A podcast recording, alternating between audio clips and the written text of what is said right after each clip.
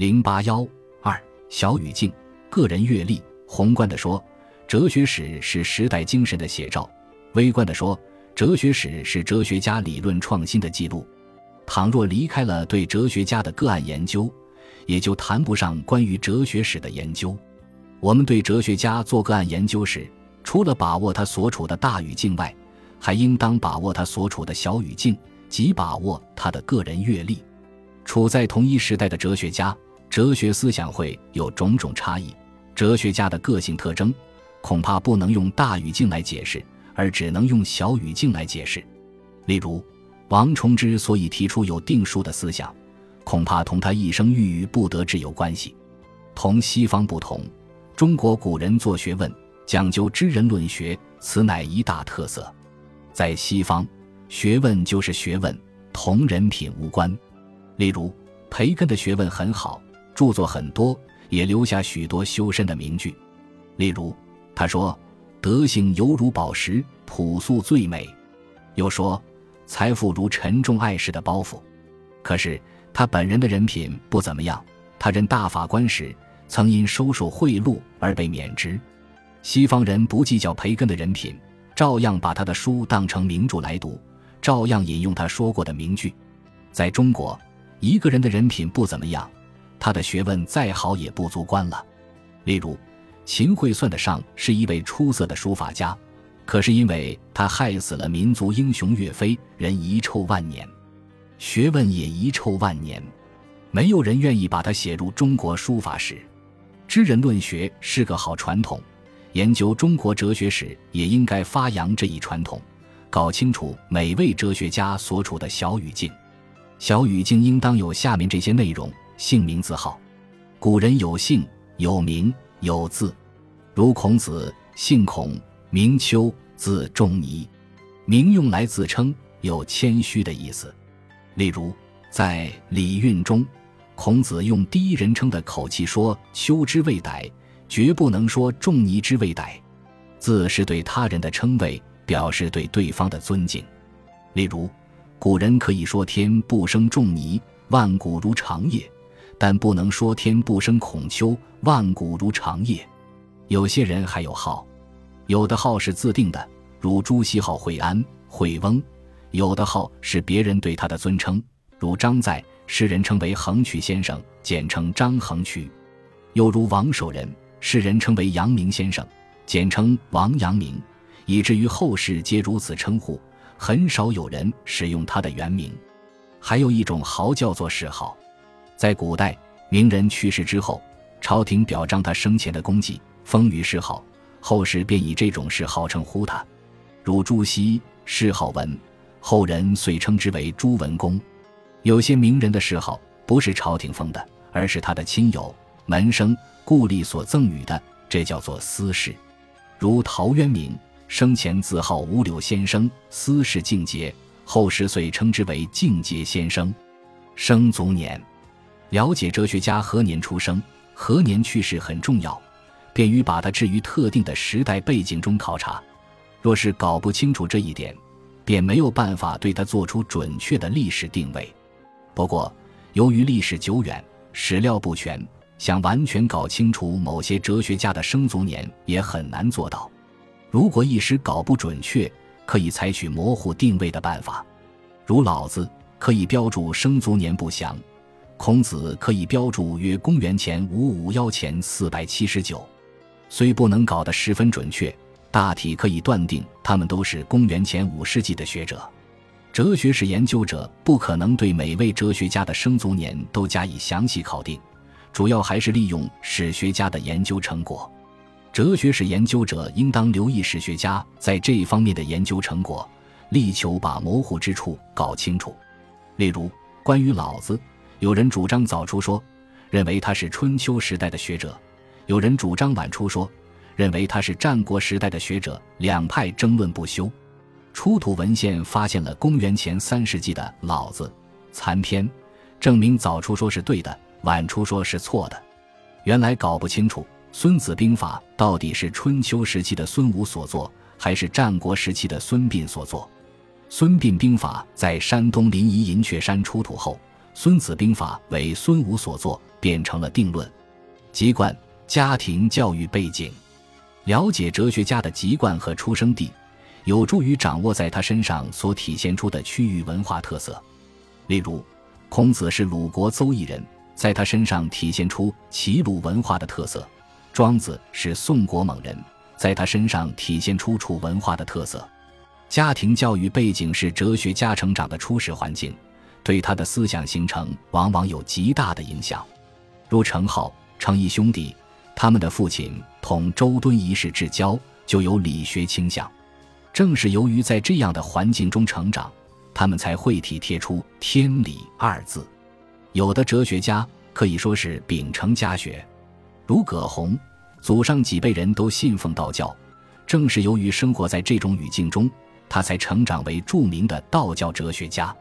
有的哲学家出生于豪门世家，在他身上正统意识会强一些，如王弼对明教的维护；有的哲学家出生于寒门细族，在他身上会反映出平民意识和批判意识，如王充及虚妄。师承同窗，对于学者的思想成长，老师的影响可能比家长还要大。研究某位哲学家，必须摸清他的师承情况，了解他的学问是怎么来的。这十分重要。学者的师承关系大体上有三种情形：一是亲至弟子，如李公直接从学于颜渊，后人把他们统称为颜理学派；二是间接师承，如朱熹直接师承李栋，间接师承二程，为二程四传弟子。朱熹继承二程学脉，并且发扬光大，后人把他们的学问连称为程朱理学。三是私塾弟子，同老师既没有直接的师承关系，也没有间接的师承关系，后学自认师门，把前辈当作精神导师，这叫做私塾。例如，孟子自称私塾于孔子，曾表示乃所愿学孔子。他发展了儒家学说，成为儒门的亚圣，后人把孔孟连称为孔孟之道。老师对弟子的思想成长当然重要。而同窗的影响也是不可或缺的因素。独学而无友，则孤陋而寡闻。师兄弟之间相互交流、切磋学问，大有裨益。在《论语》中，我们经常可以看到同窗之间切磋学问的情景。例如，司马牛忧曰：“人皆有兄弟，我独亡。”子夏曰：“商闻之矣。死生有命，富贵在天。君子敬而无师。”与人恭而有礼，四海之内皆兄弟也。君子何患乎无兄弟也？在朱熹、王阳明的著作中，也记载了许多弟子们在一起探讨学问的场景。弟子、门人，弟子又称入室弟子，是先生直接的学生；门人是弟子的学生，是先生间接的学生。弟子可以直接提问题，门人也可以间接提问题。与先生关系密切的人，除了老师和同窗之外，那就得说是弟子和门人了。这也是学者不可缺少的言说语境。学者往往在同弟子的问答中阐发自己的哲学观点。一个好学的弟子提出高水平的问题，对老师颇有启发作用，这叫做教学相长。《论语》中经常出现孔子回答弟子提问的情形。宋明理学家的语录，大都是在回答弟子提问时留下来的记录。讲友学派，构成学者小语境的要素还有讲友。讲友是指同学者在一起讨论学问的人，并且往往观点相左。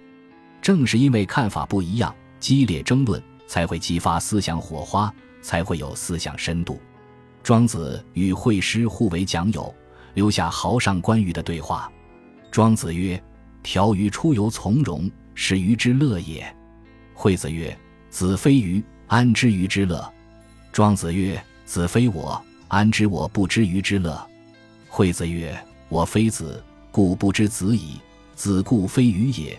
子之不知鱼之乐，全矣。”庄子曰：“请寻其本。”子曰：“汝安知鱼乐云者？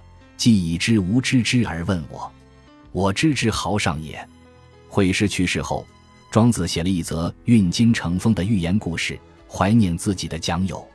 他写道：“有一位技术高超的木匠师傅，劈斧子很有准头。他挥起斧头劈向一个人的鼻子，把涂在鼻子上的白灰砍掉，却丝毫伤不到对方的鼻子。木匠师傅好久不在众人面前表演他的绝技了。有人问他为什么，他回答说：“那个敢于在鼻子上涂白灰叫我砍的人已经不在了。”在庄子的心目中，这个敢于在鼻子上涂白灰的人就是会师。朱熹与陆九渊也互为讲友，观点虽不同，但不是敌对的两派，并不构成什么诸陆之争。正如黄宗羲所说：“二先生同治纲常。”同服明教，同宗孔孟，即使意见终于不合，亦不过仁者见仁，智者见智。所谓学焉而得其性之所近，原无有卑于圣人。沈夫晚年又志同道合乎？黄宗羲打趣地说：“假如哪个冒失鬼以为朱陆真的闹翻了，出手帮着朱熹打陆九渊，朱熹非但不领情，反而会回手打那个冒失鬼。大多数学者都从属于某个学派。”摸清学者的学派归属，也是研究者要做的事情。学派归属大致上有两种情况：一种有紧密的学脉联系，认同开山者的宗主地位，后学自觉地维护宗主的基本理念，一代一代传承下来，形成比较严格意义上的学派。如先秦儒学，孔子为开山鼻祖，孟子展开孔子的人学，荀子展开孔子的理学。周敦颐为理学的宗主，后世理学家皆以为自己是周敦颐的传人。另一种没有学脉联系，也不认同开山者的宗主地位，只是学术观点有相似性，故而从后学的角度把前辈引为同道。于是，后世学者便把他们联系在一起，归结为一个学派。如庄子和老子，他们之间事实上并不存在师承关系。后人把他们归结为老庄学派或先秦道家。如果庄子本人地下有知，未必会认同这种说法。再如王阳明和陆九渊，他们之间也不存在师承关系，称其为陆王心学，也是后人的说法。王阳明本人未必会认同。履历论其学，先得知其人。对于研究对象的生平履历，研究者应当尽可能了解的详细一些。要了解他求学的情况、科举及第的情况、出世以后升迁的情况、治学和办学的情况、社会影响的情况等等，尤其对他所参与或经历的重大政治事件和学术活动，绝不能忽略。对于一些与他哲学思考有关的闲文轶事，也应知道一些，这会使研究增加一些生动性。例如，陆九渊在童年时代曾问父亲：“天地何所穷极？”父亲只是笑笑，没有回答他的问题。他自己很想找到答案，遂深思指望寝食。从这个故事反映出，陆九渊从小就对哲学问题抱有浓厚的兴趣。文本著述，哲学家从事理论创造，离不开文本。每个时代的哲学家有重点阅读的文本，每位哲学家也有自己所选择的重点阅读的文本。这些重点文本对哲学家的影响很大，甚至影响到他的学术个性。例如，董仲舒重点研习《春秋公羊传》，主要利用此文本阐释自己的哲学观点。张载重点研习《中庸》，在他的著作中可以看到此文本对他的影响。研究者对于研究对象的著作情况，必须有清楚的了解，因为这是从事研究的基础工程。要尽可能收集研究对象的全部著作，了解其著作编纂、流传的情况，特别是了解其著作整理的最新进展，选择善本作为研究的依据。例如，《朱子全书》有很多版本，最新的版本则是朱杰仁等人整理的《朱子全书》，由上海古籍出版社和安徽教育出版社联合出版。研究者在泛读研究对象全部著作的基础上。从中选出代表作精读，例如《朱子全书》有二十七册之多，全部精读难以做到，可以从中选出四书集注、周易本义、诗集传、诸子语类等代表作精读。研究对象的著作往往有许多种，对于各本著作之间的关系，研究者也应当掌握。至于了解小语境的办法，有这样几种：一是查阅史书，哲学史所研究的对象大都是历史上的名人，在二十四史中会找到有关他们的记载。例如，关于孔子，在《史记·孔子世家》有专门的记载。孔子之外的学者，可以在列传中查找。二是查阅年谱，有些学者去世后，有人整理和编辑了关于他的年谱，对他一生的经历有比较详细的记载。三是查阅形状和墓志铭，形状是关于学者生前事迹简略的记载，会提供一些情况；墓志铭是对学者生前的概括，可作参考。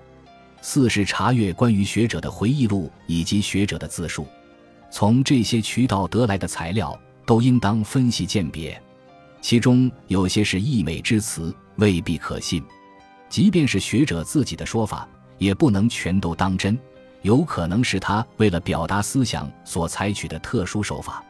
例如，慧能在《坛经》中说自己不识字，未必是事实。从《坛经》的结构。文句以及引用的经文看，不是文盲可以做到的。他说自己不识字，无非是突出禅宗不立文字、以新传法的宗旨。王阳明隔竹子也未必是事实。